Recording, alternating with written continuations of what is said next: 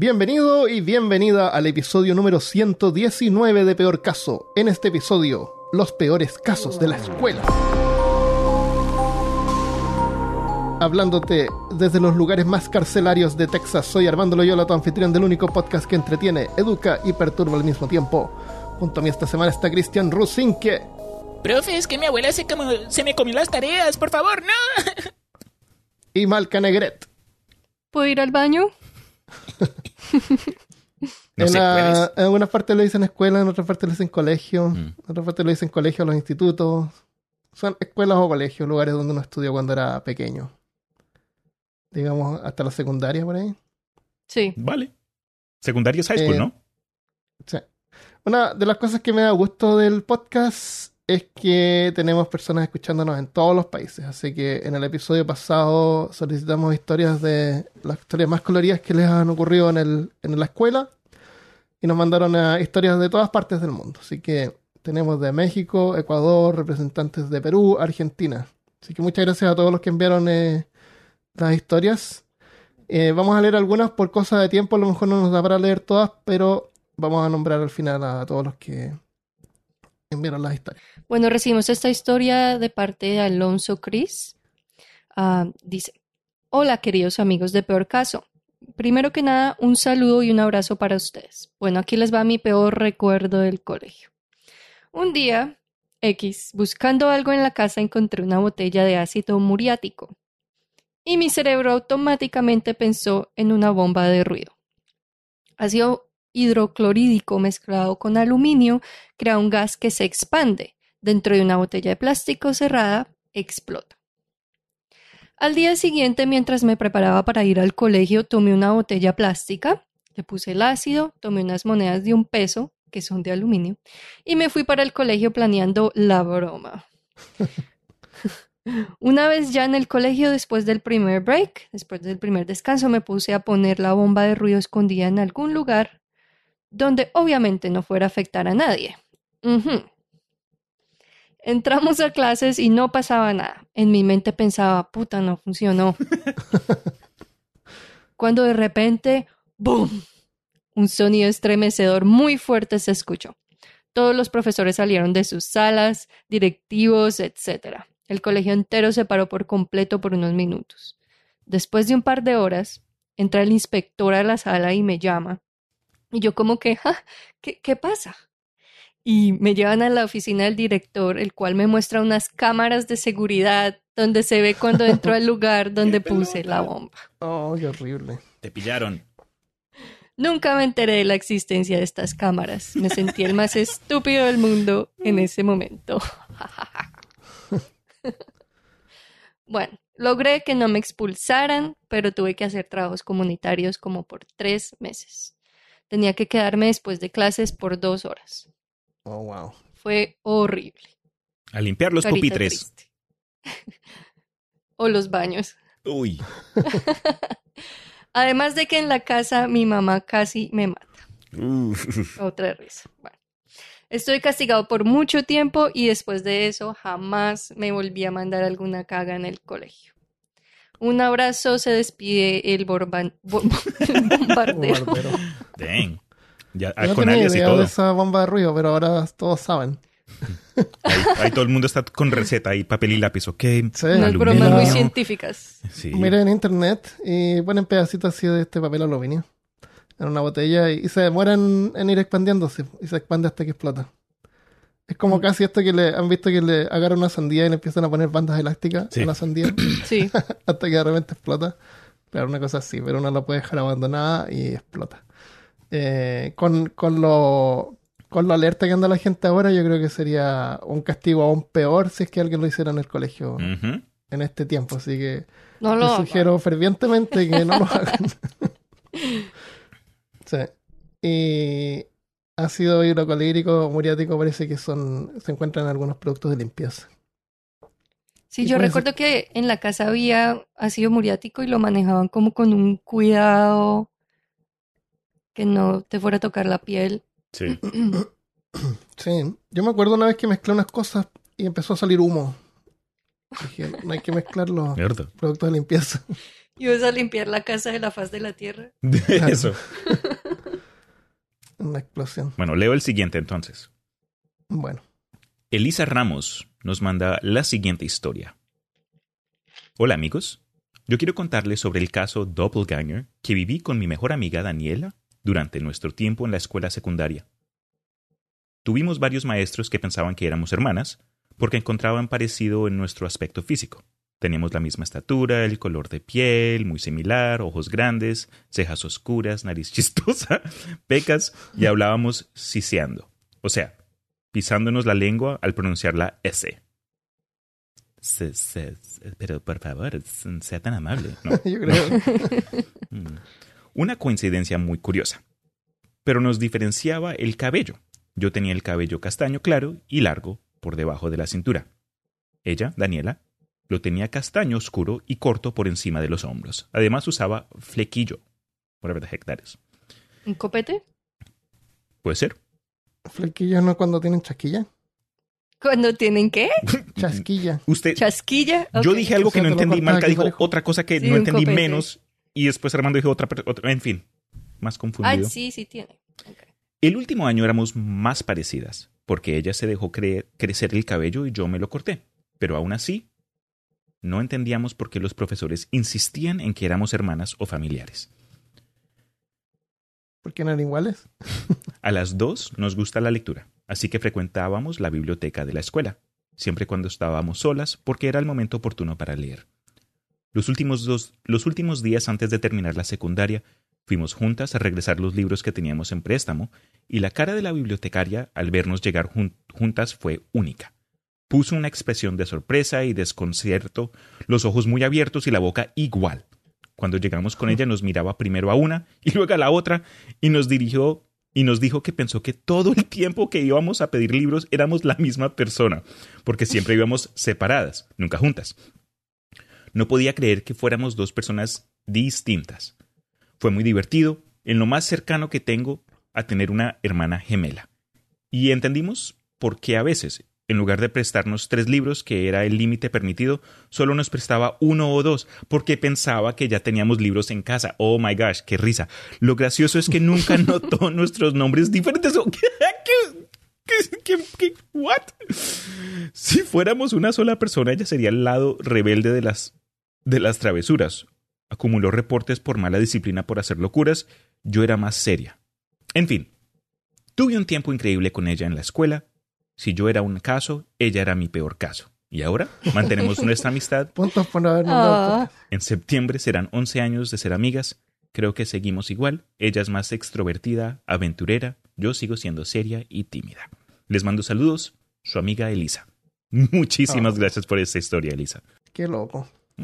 Bien Qué bueno que simpáticas. fu- fueron amigas. Ya. Oye, ¿y la de la librería que pensaba que le crecía el, el pelo súper rápido? Eh, Right. Entre, la semana tenía copete y no tenía. ¿Quién sabe? Bueno, es que las veía separadas, entonces no podía com- comparar. Por eso, pero un día llegaba la que tenía copete, al otro día la que no, y ella Ya, ya, pensaba ya. que en las mismas eran las dos. A lo mejor pensaba que usaba peluca. y se cambiaba la peluca. Necesita cambiar sus gafas esa señora. Qué Eh, loco. eh, Sí. ¿Quién eres? Eh, ah, sí, eres tú. Poner cuidado, hola. Edgardo, alias Eriker 1 Master, me mandó un email, dice, estaba en quinto básico y estábamos con cuatro amigos jugando dentro de una sala de escondidas. Estábamos jugando con las cartulinas a las espadas, pero la mía se rompió. Me imagino cuando enrollas una cartulina que hace como un, palo. La mía se rompió, así que seguí con un palo de escoba. Este palo estaba cortado por la mitad, por lo que la parte de arriba estaba oxidada y con muchas puntas no uniformes. Ay. Quise parecer cool, así que comencé a pasar el palo de escoba entre mis brazos y girando, lo- y girándolo de muchas maneras a través de mi cuerpo. Tipo, eh, ¿cómo se llama? Jedi Boy, ese, ese que, ese video de ese niño que hace, que juega con una espada lá- láser. Ah, ok, ok. En el último movimiento, el palo de escoba se me incrustó en el ojo. ¡Ah! A lo que mis amigos se rieron. Ouch. Me sobé el ojo y nos fuimos a clase. Estaba en medio de una prueba de historia y mi ojo comenzó a sangrar, ¿Amaterasu? echando toda la hoja. Llamaron a mi madre y me llevaron al hospital. Al final solo fue daño en mi piel que cubre el ojo. Y otro corte en la ceja. Mi ojo está bien, por suerte. Qué horrible. Menos mal, no, no pudo firmar el tuerto porque... Eso. hay, una, hay una broma que puedes hacer para Halloween o cuando quieras eh, torturar a alguien. Puedes ir con, pones así en una, en una servilleta, pones leche. Entonces vas así, oh, me pinché el ojo así, está bien, y aprietas la servilleta, entonces chorrea la leche así Ah. blanca. La- No tienen de creer que, lo, que el líquido que está dentro del ojo es blanco, pero es Mm, transparente. Ok, ok. Me va a tocar hacerlo. Eso. Les comento, Y cuando yo, la persona ve que te está chorreando así un líquido blanco, se va a horrorizar. yo tuve un compañero de escuela acá en la secundaria.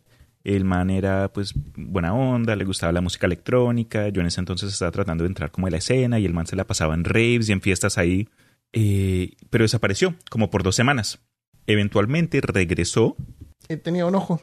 No, eventualmente regresó y dijo que había estado hospitalizado porque en un concierto ahí de electrónica, en un rave, se, se echó una volada y, comen- y un amigo de él comenzó a jugar con un cuchillo. Y ahí, eh, entre huevonadas, el man como que le tiró el cuchillo a la cara y se le incrustó dentro del párpado, pero en la parte superior del ojo. Y hasta hoy día tiene la cicatriz. Él como que levanta el ojo y tiene ahí un espacio. Uh, Sí, yo... No, hermano, con esos amigos, ¿quién necesita enemigos, no? Uy, pero qué suerte que no se, no Sí, se le sí, sí. mete en el ojo. Sí. Que no han hecho ojos artificiales todavía. Todavía no. Esta historia es creepy. Esta historia nos llega desde México y nos la mandó Jesús Herrera. Dice, hola, acaba mi historia. Yo estudié en la escuela Fundación Mier y Pesado, un colegio en manos de la Orden Lasallista en la Ciudad de México, ubicada en el antiguo barrio de Coyoacán, donde vivía Frida Kahlo y León Trotsky, entre otros intelectuales. Mm. La escuela es bastante grande y pues hay espacio para el kinder, primaria, secundaria y bachillerato. Además, tres canchas de fútbol y ocho de básquetbol. El dato del tamaño es importante. Ocho canchas de básquetbol. Uf. ¿Qué les gusta? O sea, hay, hay así ocho grupos jugando básquetbol al mismo tiempo. Por eso necesitan tantas canchas de básquetbol. Pues sí, hay muchísima gente. Parece que el básquetbol es el, el deporte nacional de México. En vez de... Pensé que era el fútbol. Baloncesto. Bueno, esta escuela solía ser un orfanato durante la década de los 50 y previamente fue un sanatorio durante, durante la época de la Revolución Mexicana. Se sabe que en dicho sanatorio fue mutilado Belisario Domínguez, un opositor del presidente Victoriano Huerta, uno de los tantos que ocuparon el poder fugazmente durante la Revolución. Ahí Aureliano Urrutia, el dueño del sanatorio, se encargó de cortarle la lengua a Belisario, quien Oh. murió por la hemorragia. Debajo del edificio que alberga los salones de primaria y secundaria están los antiguos crematorios. Wow. ¿Por qué En hay teoría- crematorios en un, en un sanatorio o en un... En teoría, los alumnos no tienen acceso a ellos, pero no es difícil entrar porque por ser tan grande, nadie se da cuenta de que estás ahí. Muchos entramos porque porque las pelotas con las que jugábamos en los recesos solían irse por el espacio donde se ventilaban los crematorios. Uf. Pero asimismo solía salir rápido por el tremendo miedo que nos daba estar ahí adentro. Wow. La verdad es que era imposible ver más allá de lo que alumbraba la pequeña rendija por donde entrabas, más o menos de 50 por 50 centímetros. Pero la sensación de estar allí era espeluznante. Wow, Me me imagino. Existe una leyenda además que dice que es posible ver a un revolucionario que se aparece en las noches. A veces había eventos nocturnos como campamentos o retiros religiosos. Varios aseguran haberlo visto. A mí nunca me ocurrió. Pero sin duda, estar en la zona donde supuestamente se aparecía era bastante perturbador. Me da risa cuando la gente dice de broma que su escuela estaba construida sobre un cementerio, porque la mía sí era construcción de más de 100 años con mucha historia, donde mucha gente murió en circunstancias raras o crueles y que de inmediato te va mal vibrada cuando por alguna... ¿Qué? ¿Te mal vibraba? Te mal vibraba, así como que te dan vibra malas vibras. Oh, ok, ok. Y que de inmediato te mal vibraba cuando por alguna razón te quedabas solo en un espacio tan grande. Mm. Saludos. Eso es como historia de película de terror. Uy, sí. Es como que una- está- alguien Uno está... pensaría que ya esa ola se perdió, ¿no? Yeah. Pero no, se iban detrás de la ola. Miedo. Buena la historia. Al que le toca ir a buscar la bola. Le toca a Y Enrique. debe haber gente que se habrá metido ahí a explorar, ¿no? Claro. Guillermo Castro de Ecuador nos manda el siguiente comentario. Hola amigos de Peor Caso, les voy a contar la historia de cómo mi vida cambió durante muchos años. Como casi todos los días, me había levantado tarde para ir a la escuela. El apuro era normal, desayunaba mientras me cepillaba los dientes, ponía en las mochilas todos los cuadernos que encontraba y ya casi estaba listo cuando llegó el transporte que me llevaba a la escuela. En ese momento no encontraba mis zapatillas. Me imagino que ese día no quisieron que me las ponga y se escondieron. Ah, las Las zapatillas. zapatillas. Eran, los aliens de Sim, Eh, el invasor Sim. cara. ¿Te acuerdas? Él tenía mucha pecueca ellos. No. Eran conscientes. Así que me puse unos zapatos muy grandes que tenía y que no me gustaban. Hasta ahí todo normal. Cuando llegó el recreo, fui a jugar fútbol con mis compañeros. Recuerdo que en un momento corrí- corría con el balón, estaba a punto de hacer el gol. Era yo contra el portero, el bien contra el mal. Ya me imaginaba corriendo a festejar, pero a los zapatos les dio por en- enredarse y me caí. Creo que fue tan fuerte el shock de no haber hecho el gol que todo se me hizo negro y no puse las manos al caer, dándome de cara contra el Uf. piso y rompiéndome uno de los dientes incisivos definitivos. Herda. En ese momento me llevaron a un odontólogo para que me evalúe y recuerdo que en unas horas después llegó mi mamá con un montón de piedritas blancas chiquitas a ver cuál era el pedazo de diente que me faltaba. ¿What? Había Uh, puesto amor de madre. a toda la escuela a buscar el trozo de recoger diente. piedritas. Y contaba cualquier piedrita blanca. Al final, una de las piedrecitas era el pedazo de diente que me faltaba, pero no me lo pudieron volver a pegar y pasé muchos años poniéndomelo, poniéndome la mano en la boca cuando sonreía. Ah. O sonreía sin abrir la boca. Fueron tiempos complicados para un niño de nueve años al que le gustaba reírse y no que no podía hacerlo. Ahora que crecí me arrepiento de no haberme reído más. Ya después me reconstruyeron el diente y todo volvió a la normalidad, pero aprendí algo muy importante. Dejar los zapatos listos la noche anterior. Saludos desde Ecuador, Guillermo Castro. Buenísima historia, man. Thank you. Ay, tan lindo. ¿Tú, tú- ¿Se acuerdan la película eh, Dumb and Dumber? Oh, sí. Cuando Jim Carrey le faltaba un pedacito de diente. Creo que sí. Sí, al personaje de Jim Carrey le falta un pedazo de diente. Ok. Sí, sí, sí, sí. ¿Ya? Pero eso no es CGI. eh, Porque a Jim Carrey realmente le falta un pedazo de diente. ¿Te imaginas? Y Es- para esa película él se sacó el... el- ¿La se prótesis? lo le La habían pegado, se, lo- se sacó la, la prótesis, digamos. Para que le Wow. faltara el pedazo de diente. Así que... Qué chévere. Sí. Así que gracias Guillermo por la historia. ¿Tú te acuerdas de Cal? Me da, me da risa, me imagino la gente buscando el pedacito de diente en la tierra. Imagínate cuánta tierra hay, pedacitos de piedras blancas. Yo en, la, en el trabajo que, en donde conocí a Armando, también conocí a otro compañero que ya no estaba con, eh, con la compañía, pero él era bien tímido y bien reservado, aunque le gustaba participar en un montón de cosas, pero nunca se, se- se reía y nunca, nunca abría la boca y Mm. era porque también tenía como que parte de un diente del frente estaba podrido, se le había caído Ah, sí. y estaba wow. todo negro.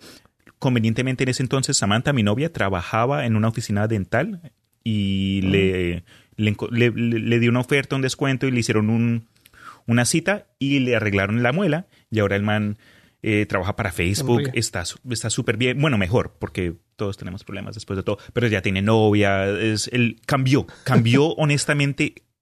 Es, es como que la diferencia es prendiendo una luz. El man comenzó a alumbrar. Oh. Y, y uno dice, ah, pero es que solo es una muela. Honestamente, mucha gente a uno lo, lo interpreta y lo juzga por, por las expresiones. Y muchas de nuestras expresiones como ser humano y, los músculos que tenemos vienen de la boca y los ojos también. verdad. sí. Bravo, estoy bravo, estoy contento, eh, tengo sueño. Ujú. Whatever. Sí, cuando uno mira a alguien, le mira la boca Yep. para ver la expresión. Yeah. Parte del lenguaje. Aunque es una combinación entre pues la gente que, que son bullies y también la gente que le importa lo que piensan los demás. Ujú. Esas dos cosas se juntan. Y especialmente para un niño, man. Qué lástima. Ah, sí, es verdad. Pobrecitos. Wow. Bueno. Pero bueno, me, me gustó cómo lo contó. Buen humor. José Araneda de Chile dice: Estimados, me encanta su podcast y me río mucho con los chistes, aunque algunos son medio fomes, pero me divierten un montón. Como el 90% de los villanos, peor casiano, los escucho en el trabajo y los descubrí por casualidad. También me desespera cuando tratan de decir una palabra y no encuentran el modo de traspasarla al español o la dicen mal, pero eso me da más risa aún y es el encanto del podcast. Oh, wow. Me gustaría que tocaran el tema de leyendas urbanas nuevamente, porque, pero ahora solo de Chile, así como la rubia de Kennedy o Carolina, la chica muerta que iba a una fiesta. Típicas historias que contaban cuando uno estaba en el colegio. De hecho, una de, esas historias me la contaron cuando estaba en básica y noté que se repetía mucho en todos los colegios que estuve, por lo que decidí participar en un concurso de microrelatos. Y lo publicaron en un pequeño libro llamado La Taberna de Innsmouth que reúne relatos de terror. Chévere. Les envío el relato y ojalá les guste. Saludos desde Arica, Chile. Espero nunca cambien porque esa manera que tienen de realizar su podcast es lo que los hace únicos. José Araneda, muchas gracias.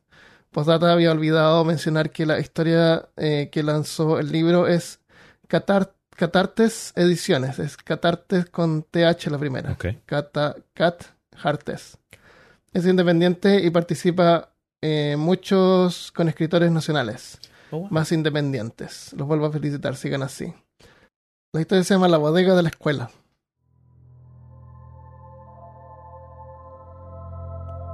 La campana suena en la escuela y los niños se retiran a sus salas, sin sospechar lo que sucede en ese lugar cuando nadie está. El auxiliar recorre por las noches cada pasillo acompañado por su perro, que revolotea a su alrededor. De pronto un ruido extraño se escucha en la bodega, donde se guardan los muebles que no se utilizaban, que no se utilizan. Es algo así como un sollozo, como si llorara un niño. El auxiliar se acerca un poco más para escuchar mejor y pregunta, ¿hay alguien ahí? Gritó mientras seguía avanzando. Ayúdenme, por favor. Estaba jugando y me quedé encerrado, respondió el pequeño desde el interior. Niño, por Dios, dijo aquel hombre. ¿Cómo pudiste meterte en ese lugar tan peligroso? ¿No ves que te pueden caer esos muebles viejos encima? Ayúdeme, tengo miedo y mucho frío también. Quiero a mi mamá, decía llorando. Deben estar preocupados en mi casa. ¿Dónde estás, pequeño? preguntaba gritando el auxiliar mientras entraba a la vieja bodega. Aquí. Ayúdeme, por favor, respondió el pequeño. Pero ¿dónde estás? No te veo, buscaba nervioso dentro de la bodega. Necesito verte para ayudarte a salir. Aquí estoy. y sin darse cuenta una criatura deforme se abalanzó sobre él sin darle tiempo a reaccionar. Era una bestia jamás vista antes. Le mordió el cuello y brazos y piernas al pobre hombre. Lo mató y engulló, a él y a su perro. Desde ese día comenzaron a contarse historias de alumnos, profesores y auxiliares desaparecidos, que en esas bodegas habitaban duendes o seres demoníacos, incluso que se realizaban pactos con el mismo diablo. Jamás se han encontrado cuerpos, nadie sabe, nadie dice nada. Solo rumores y mitos en torno a lo sucedido. De los desaparecidos, nunca más se supo de ellos. Wow. Tuchun. Buena la historia. Sí. Eh, felicitaciones por haber sido publicado. Y felicitaciones también a la a Catarte Ediciones. La pueden encontrar en facebook.com slash Catartes Ediciones. Con la primera, una H después de la primera T. Eh, para que la busquen porque tiene libros nacionales, si son de Chile. Eh, pueden encargar así libros o, o parece que algunos vienen como en formatos de cómics. O por lo menos parecen como cómics. Así que interesante. Me gusta. Muchas gracias por la historia. Sí. Support local. Eso, super loco. Ah, nos llega una historia de Carolina Godoy.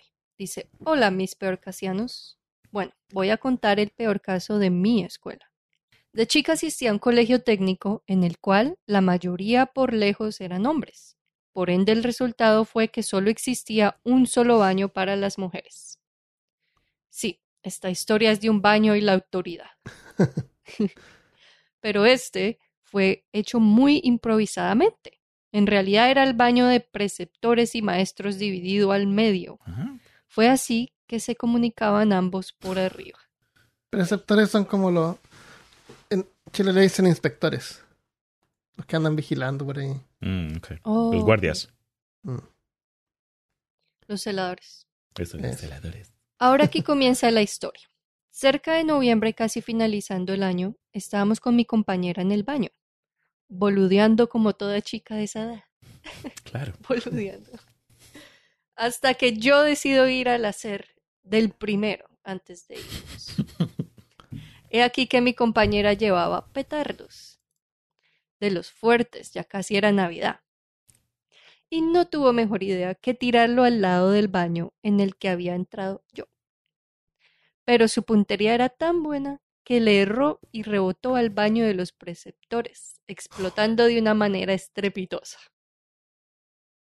Wow. Cuando insultándola salí del baño para perseguirla, ella ya no estaba, pero saliendo de la puerta estaba el peor de los preceptores con una mano en el cinturón mojado del pantalón y gritando, muy posiblemente haciendo del segundo.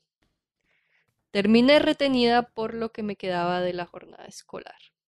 Igual como no había pruebas que yo fuera culpable o víctima, no me pusieron ninguna amonestación y varios de los preceptores piolas me felicitaron porque era un chisme que no iban a dejar pasar. Oh, wow.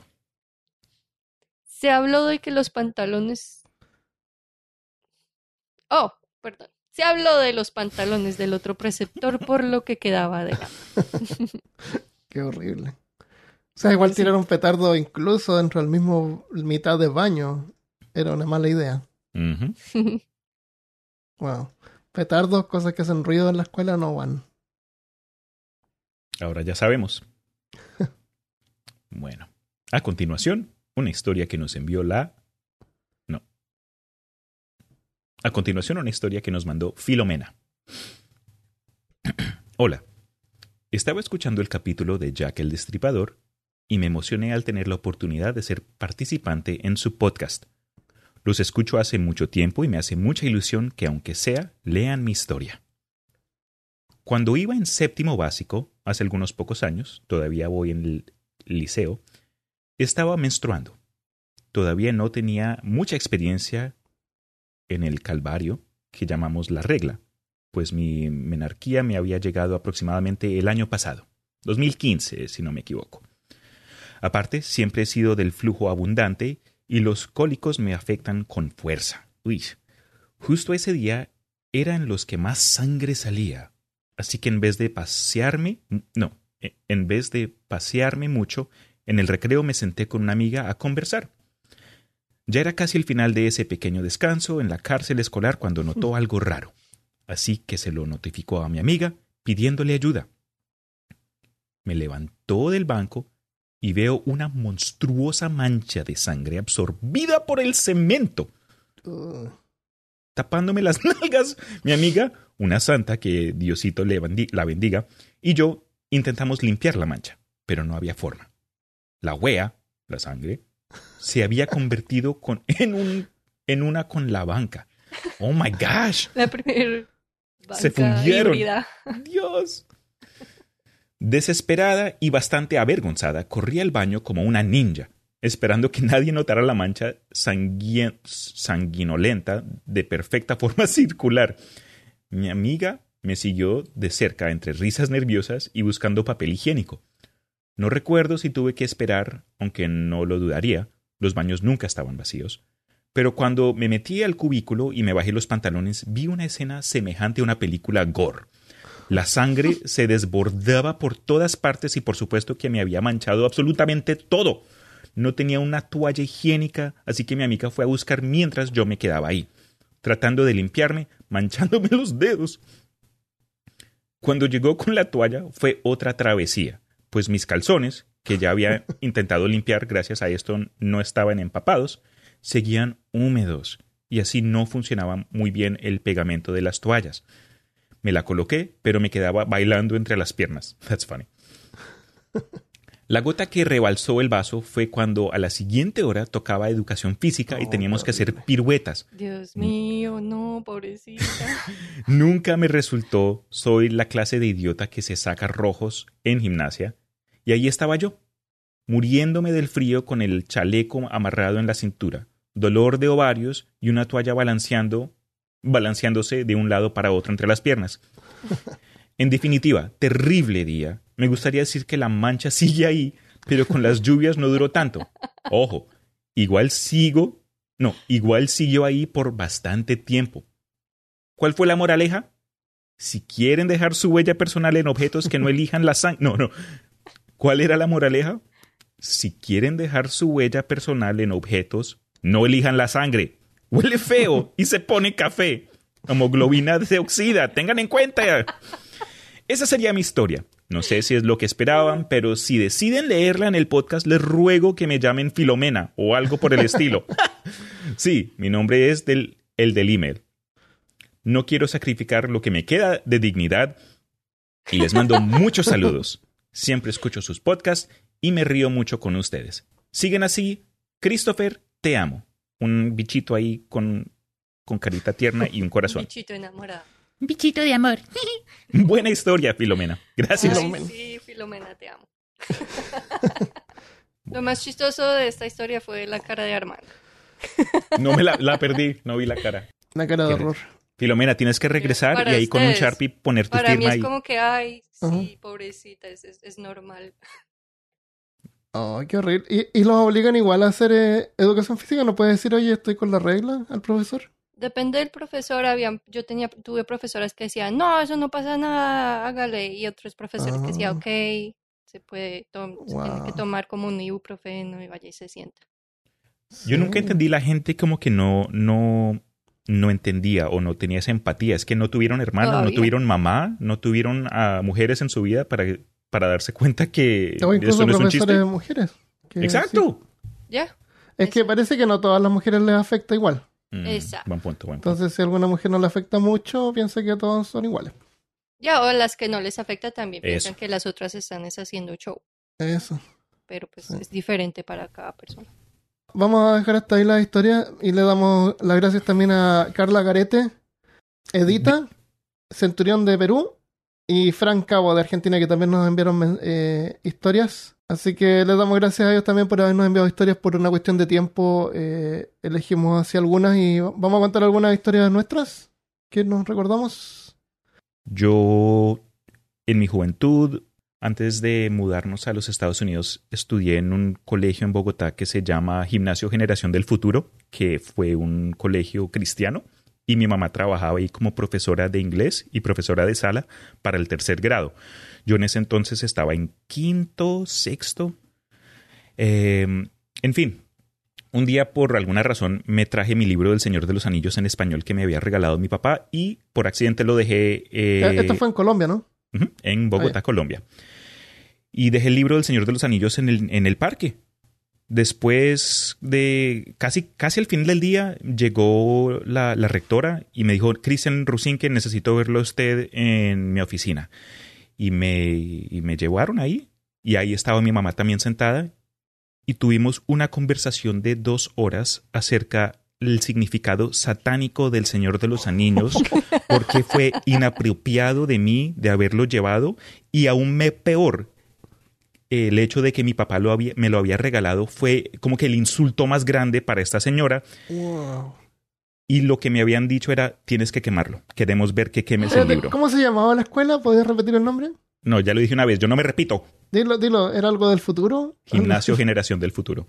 Y no creo que todavía esté en pie. La Fue un ironía. colegio, fue un colegio chiquis, pero, pero man, eh, algo que sí me gustó fue que aunque mi mamá estaba trabajando para la escuela y estaba ahí tratando de, de, pues, de preservar su autoridad y estaba ahí tratando de, de- de actuar como medium entre, Ajá. entre la rectora y mí, estuvo de acuerdo con la decisión, no me, no me regañaron ni nada.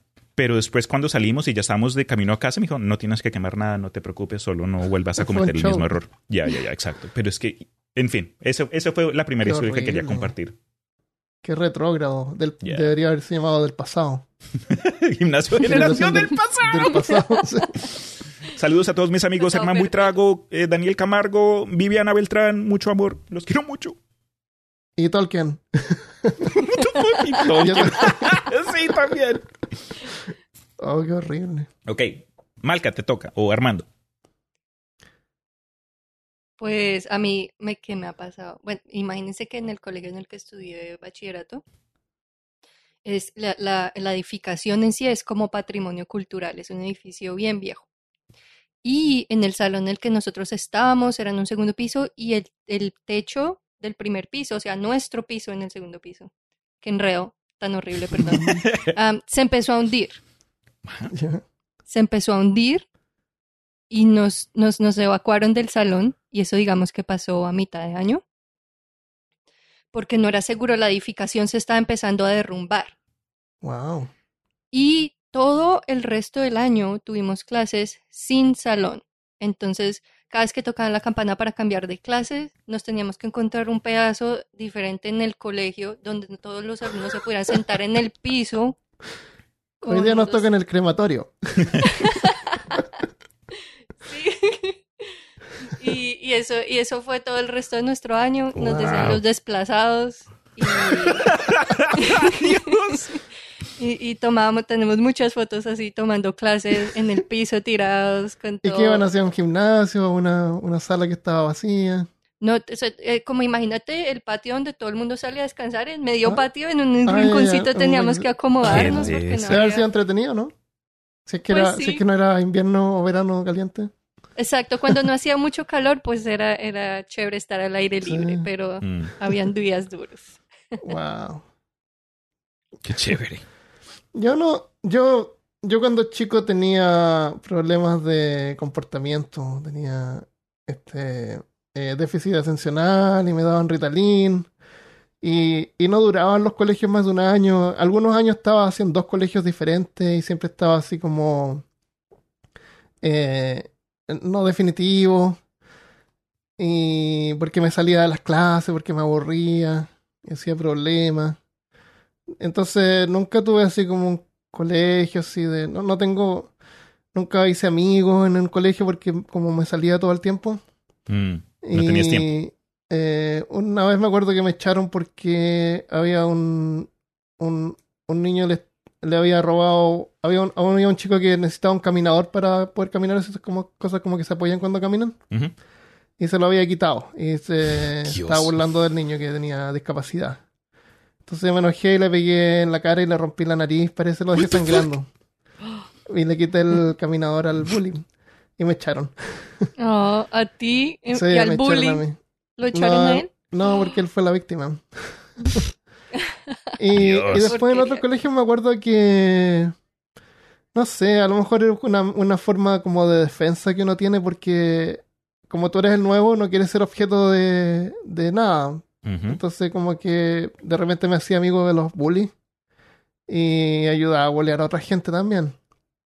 Me acuerdo una había un, un- un chico que le, lo molestaba porque decían que tenía la nariz muy grande, que era narigón. Entonces, y se sentaba junto a la pared. Entonces le hacían dibujos de él y lo, pegaban en la pared junto a él en el recreo. Entonces cuando volvía él veía la imagen que le habían dibujado. Y se reían cuando se enojaba y la sacaba. Entonces a mí una vez se me ocurrió cuando la pegaron eh, con una con un eh, cartonero, con un cuchillo cartonero, eh, corté el papel en varias partes. Cosa que cuando lo fuera a tratar de sacar, iba a sacar solamente un Un pedacito. pedacito. Oh, man. Qué malo. Oh, Qué qué manera de haberse enojado y cuando se dio cuenta que no lo podía sacar rápido, se enojó más. Fue horrible, era una persona horrible yo. Después Bueno. traté de hacer las paces con él y todo. Y en- había una chica que era pelirroja y no me acuerdo yo haberme burlado de ella, pero varios se burlaban de ella o le hacían broma porque era diferente. Y me acuerdo una vez que todos se sintieron mal cuando supieron que afuera del colegio, mientras llegaba, había cruzado, la habían atropellado y se había muerto. What the fuck? Damn, Sí, eso me acuerdo. Fue trágico. claro. Que descanse en paz. Sí. ¿Pudo haber sido por Todos el se pelo? sintieron mal. Eh, Eso no, les pasa. Sí, Para que aprendan. eso. Ok, les comento otro. Les cuento otro. Regresemos nuevamente al gimnasio Generación del Futuro, donde no hay más que cuentos e historias y nuevas Donde memorias. vives perpetuamente en el pasado. sí. Eh, ¿Había qué? Ok, ok. Ok, les cuento. Abro un poco el libro. Yo, pues, antes de llegar al gimnasio Generación del Futuro, eh, habíamos estudiado en otra escuela. Eh, pero e- ese punto en el gimnasio fue como que un cambio ya entrando a aceptarme a mí más y mis fuerzas y mis faltas. En fin, me encontré en un momento necesitando plata y creo que fue uno de los ejemplos donde me di cuenta que entró el rebusque colombiano porque yo ahí llegaba al colegio con maletas llenas de juguetes y cosas que me había inventado y me las ponía a venderlas en el recreo o durante clases. wow. Yo ahí sacaba, ok, ¿qué quieren? ¿Qué Yo necesitan? también vendía. Y, al- y- y no, la que me enseñó fue mi hermana. Mi hermana, ella hacía cosas, vendía dulces y tenía un buen negocio. Vendía empanadas, buñuelos. En fin, yo dije, ok, yo no puedo cocinar porque en ese entonces no quería ni aprender. Entonces me puse, me, pus- me ponía a, a inventar huevonadas y a vender A las rebuscar. juguetes antiguos. Y me fue tan bien que tenía gente con crédito. Ellos me decían, ah, me puedes hacer como un anillo, pero como uno- con un trompo encima. Ah, o tienes algún peluche de un dragón. Y yo, ok, yo busco ahí en, en mi inventario a ver qué encuentro. Quedé con gente, terminó debiéndome plata que me comenzaron a hacer tareas. Entonces yo, Wow. de- yo selectivamente, selectivamente de vez en cuando yo decía, ah, hermano, yo no, eh, la tarea del viernes se me olvidó, crap. Y llamaba a un man, llamé a un man que se llamaba Fabián y dije, hermano, ¿se acuerda de esa vez que yo le regalé, le, le vendí como un par de, de, de carritos, yo no sé qué? ¿Me puede hacer el favor y hacer el, el- el proyecto? Y me dijo, vale, yo se lo hago. Al día después llegué y me apareció ahí con el proyecto propio. Oh, wow. Y el man no, él, él había entregado su propio proyecto y antes de entregar el que me había hecho para mí, confirmé que no había puesto la misma cosa. El man sacó tiempo para hacer su proyecto y después hacer otro totalmente distinto sin Wow. copiar lo que ya había hecho. Y creo que saqué como un 100 o algo así. Wow. Pero el problema en este caso fue que un día, un día eh, al fin de clases o cuando terminaba el día escolar, esperábamos como al frente y llegaban las bucetas que recogían a, pues, a los niños que tenían que regresar a casa. Y también yo ahí vendía los trompos, eh, trompos ahí de las papas fritas o lo- lo- la- las que, los... la- tazos. Los tazos de, de- de la Liga de la Justicia y tenía, Ajá. tenía un montón de libros. Y para ese entonces, imagínense, si no, si no, si no les gustaba El Señor de los Anillos, ya pueden imaginarse lo que pensaban de, de superhéroes. De buenas a primeras apareció mi mamá porque una niña de su clase me había rateado y me cogió la maleta y la volteó y bro, me salió todo mi inventario y yo, no, mis cosas. Y- Me, ahí sí me suspendió, ahí sí me regañaron, ahí sí no, no pude salir por recreo como por dos meses. Y en fin, me, me gané una paliza en casa porque, porque sí, a mí yo crecí con, yo crecí a punta de cinturón. Wow. qué, qué eh, entrepreneur. Ah, se, se me olvidó la Emprendedor. Qué emprendedores. Eso, eso. El rebusque. Emprendedor. ¿Se acuerdan de algún juego extraño que hayan jugado en el colegio? Mm, ¿Jugaban traté- a eso de que tenían que romper los lápices? ese nunca lo jugué. Yo me Nudillos. acuerdo del que tienes que decir el, el abecedario mientras te estás pasando la uña por encima de la mano, What? Ajá. como a romper la piel. Yo todavía tengo dos cicatrices pequeñitas aquí en la mano de jugar eso. Wow. Otra persona te va pasando la uña así por encima de la piel y tienes que terminar de decir el abecedario. wow. Juegos maricas. Nosotros teníamos estos lápices Vic. Entonces en el recreo eh, jugábamos a, a duelos de lápices. ¿Cómo? Entonces tú traías tu lápiz, yo traía mi lápiz. Y cuando me tocaba a mí, tú poníamos el lápiz en el suelo, en, el, en una base, y le teníamos que pegar con el otro lápiz una vez. Entonces si la chuntabas al medio, lo empezabas a romper. Ok. Y a veces no la chuntabas. Eh, después te tocaba a ti poner tu lápiz y el otro te le pegaba con su lápiz. Hasta que empezaban a romperlo. Y después le rompían la tripa y empezaba a sangrar. Qué destructivo. Y, y llegaban. Y el, y el lápiz que sobrevivía después peleaba otra vez y habían unos lápices así como que habían sobrevivido cicatrices. varias luchas. Otros derretían el lápiz y le ponían como más, más plástico, así como para hacerlo más robusto. Dang. Ahí ya tenían técnica y todo. sí, había Claro. técnica y todo. Y la- también los el- lápices. Lo- los chicos jugaban con estas laminitas. ¿Te acuerdas que ponían así varias laminitas y después ponían la mano encima, así rápido las sacabas y las laminitas que se daban vuelta eh, te las quedabas? ¿Había un Oh. jugador en eso? Con, con los tazos. A eso Con es lo lo- que- No era con las láminas de los álbumes. Ok, Los álbumes ok, que ok. ponían láminas. Entonces con las, todas las láminas repetidas jugaban a eso. Las ponías así en boca abajo. Tú ponías láminas, tú ponías tus láminas. Entonces eh, me toca a mí, entonces yo pongo mi mano así y la saco y hago como una especie como de vacío y varias láminas de encima van a, van a saltar Darse vuelta. y las que se den vuelta me las quedo yo. Ok. Y después yo te paso mi, mi grupo de láminas y tú haces lo mismo. Pero nosotros Mm. éramos pobres, así que no teníamos láminas. Y en, el, en Chile en ese tiempo, en los buses, en el autobús, te daban unos, unos, unos recibos chiquitos. Entonces eso los juntábamos y con eso jugábamos. Oh, wow. Teníamos un montón de Oh. recibos. Y jugábamos con eso, con, la- con los tickets de los buses. Y me acuerdo, ya jugamos ese, ese año, después llegó el verano y después cuando empezamos el siguiente año, eh, un compañero llegó así como un- con un montón de, de tickets que había juntado durante el verano. Pero nosotros ya habíamos pasado la etapa, así que Ah. nadie quiso jugar con él. Ah, Pobrecito. y el Pero- pobre todo y el tenía un verano montón, claro, todo el verano estuvo juntando sus, sus esperando tickets, su momento estrellato con los los... boletos de micro. Qué risa. la, creatividad de los niños, man. Uno, uno de- en esa edad uno encuentra cualquier cosa para distraerse y para entretenerse. ¿no? Eh, Yo no jugué con lápices de esa forma. En Colombia sí jugué manitas calientes, que hasta hoy día me fascina porque es como que acá en los Estados Unidos no se conoce, pero hay dos versiones de manitas calientes. La primera es donde tú pones tus manos al frente tuyo y alguien hace lo mismo, pero pone las manos debajo y lo que tienes que hacer es tratar de darle la vuelta a tus manos que están debajo y, darle el golpe por encima. Esa es la Claro. versión suave.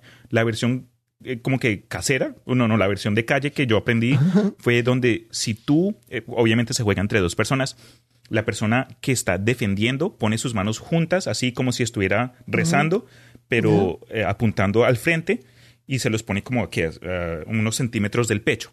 La Ya. persona que está atacando se para al frente de esa persona y se pone las manos en los tímpanos y el propósito es da- lo mismo, golpear las manos de la otra persona, pero por lo menos con esta, con esta forma se puede sacar más velocidad, tiene más torque. Me fascinaba este juego, la gente salía con manos moradas. Una vez jugué en la iglesia y el pastor joven de, de niños tenía como que se le había roto una uña. Yo creo que lo hizo a propósito, pero el man como que ahí se, se, se movió la uña y me fue a dar y eso me rasgó la mano entera. Eso fue, salí de la iglesia con garra. una mano llena de sangre, pero en fin, manitas calientes colombianas. Eh, de pronto hago un video instru- ins- instructional video o algo así, pero acá en los Estados Unidos algo que aprendí que pues que no, no sabía que era algo era como una un, un, un test de resistencia que, que, pues que los tontos hacían entre, entre sí. Y yo como el gran tonto recién mudado fresco del barco dije ok cómo es la cosa muéstrenme te ponían sal en la mano y ponían un hielo encima. La sal y el hielo derritiéndose causan un efecto químico que quema la piel y pues la cosa se puede poner seria. Pero yo tratando, igual que tú, yo como niño nuevo tratando de hacer amigos, ah, cómete un montón de jalapeños, ok. Sí. y y, ah, todavía tengo la cicatriz también. Wow. las cosas que hacemos. Sí. En mi colegio los, los, los niños se inventaron, bueno, no se inventaron, se, les dijeron del juego ese donde esconden una correa No, no, y no. el que lo encuentre coge a todos a correazos. Ah, sí. Ah, qué buena. What? Creo que se llama el cinturón caliente, algo así. Y ellos jugaron y jugaron eso hasta que por allá alguien se rompió el brazo y Wow. no se volvió a saber de ese juego. El cinturón caliente. Malca, ¿tú jugaste cuca patada? Ah, Cucapata, sí, sí. Ese, ¿Qué es es- se llama túnel en México, en Perú tiene otro nombre. Básicamente es un grupo de jóvenes con una pelota o El fútbol. Sí, puede ser fútbol, puede ser eh, cualquier cosa. Y el propósito es patear la pelota hasta que le cruce las piernas a alguien y después todo el mundo lo, le coge a, a a pateadas hasta que toquen una base. Ese juego lo traje aquí también en los Estados Unidos y, bro, fue una locura. Es un, es, ya. No, no, no, si no jugaste este juego, no tienes niñez. No tengo niñas entonces. Había un juego que jugábamos, pero era más suave, ¿eh? juego de escritorio también. También con lápiz, ¿eh? En un cuaderno hacías un, eh, una ruta así como de una carrera de auto. Hacías un caminito. Ok. Y ahí le podías poner obstáculos y cosas. Entonces después eh, tú agarras un lápiz y lo pones en la hoja así. Y, y, y lo apoyas en la, en la hoja. ¿Ya? Entonces después con la otra mano tú le, le pegas al lápiz y, y se va a mover y va a hacer una línea. ¿Verdad? Pero tú no puedes controlar hasta dónde llega la línea. Dependiendo cuánto lo empuja de repente la línea. Y tampoco puedes controlar muy bien la dirección, así un poco. Vale. Entonces haces la línea y después ves dónde quedó la línea y haces un punto al final de la línea. y para marcar ahí tu progreso. Y después le toca al otro. Entonces van, van haciendo la carrera de autos así con el lápiz, empujándolo. Ah, De poco. Y de repente hay obstáculos, entonces cuando chocas ya no vale, hay que salir desde ahí para atrás y darse la vuelta, que sí. Wow. Entretenido. Yeah. Carrera de auto con lápiz. Qué chévere. Nadie resultaba dañado. Nuestros juegos eran más masoquistas. Sí, Eso. nosotros era como que, ok, la vida real es un poco cruel, seamos Tan crueles violento. entre nosotros. Sí, Pero los niños son súper violentos y, y no tienen empatía. Pero lo bueno de los niños es que somos tan, bueno, en ese entonces No. eh, somos tan moleables, no, no me acuerdo la palabra en español. Maleable. Maleables, eso. Si te rompes un brazo, eso se, se sana más rápido Ah, que sí. si nos rompemos un brazo hoy día. Es verdad. Ya igual era más como la risa y la adrenalina. Nunca esperaban que alguien fuera a terminar con el brazo roto. Ya. Solo Ah, con sí. lesiones menores. Menores. No, El propósito no era matar a alguien, aunque yo buscando videos de YouTube para mostrarle a gente qué era lo que era cuca patada, porque igual la reacción de Armando, oiga, ¿usted por, por qué tanta, tanta violencia? Y yo, no, no, no, no era el propósito. Y busqué en YouTube en ese entonces, no sé si todavía está presente, pero yo busqué un video, cuca patada. Y encontré uno, creo que era colombiano, y era obviamente como un video de esos cel- celulares, el blue, el celular azul antiguo, Ah, sí. de mala calidad. Y solo era, no, no se podía ver nada claramente, solo eran un montón de niños en un recreo en una cancha de básquetbol y ahí moviéndose y solo escuchan a uno ¡Ah! Y después todo el mundo corriendo a por él y la voz de uno ¡Mátenlo! ¡Mátenlo! El propósito no era matarlo, de verdad, pero como dijo Sí. Malca, herirlo un poco, como que pierda conciencia por un minuto, dos máximo. Claro, que duerme un poquito. Eso, un descansito. eso. Así como nunca hicieron montonera. Eso. A mimir. Que alguien se cae o lo empujan y Sí. luego todo el mundo le empieza a saltar encima. A mí Te me hicieron asfixia. eso hasta un punto que yo, bueno, ya no puedo respirar. Sí, de verdad no se podía respirar. Sí, eso me acuerdo. Yo pensé que el fútbol americano era solo eso, era gente en montonera, porque eso era lo único que mostraron en las caricaturas. Y yo dije, ah, eso se ve fácil, ahí solo te montas encima de otra persona. ¿Quién gana? La- la- el monto más El alto. que ¿Cómo queda se- más arriba. Y después pones la, pelota de huevo encima y es como que el cherry encima del, del, del helado. Claro. Qué horrible el colegio. Pero entretenido también. Eh, recuerdos malos y buenos. Eso, exacto.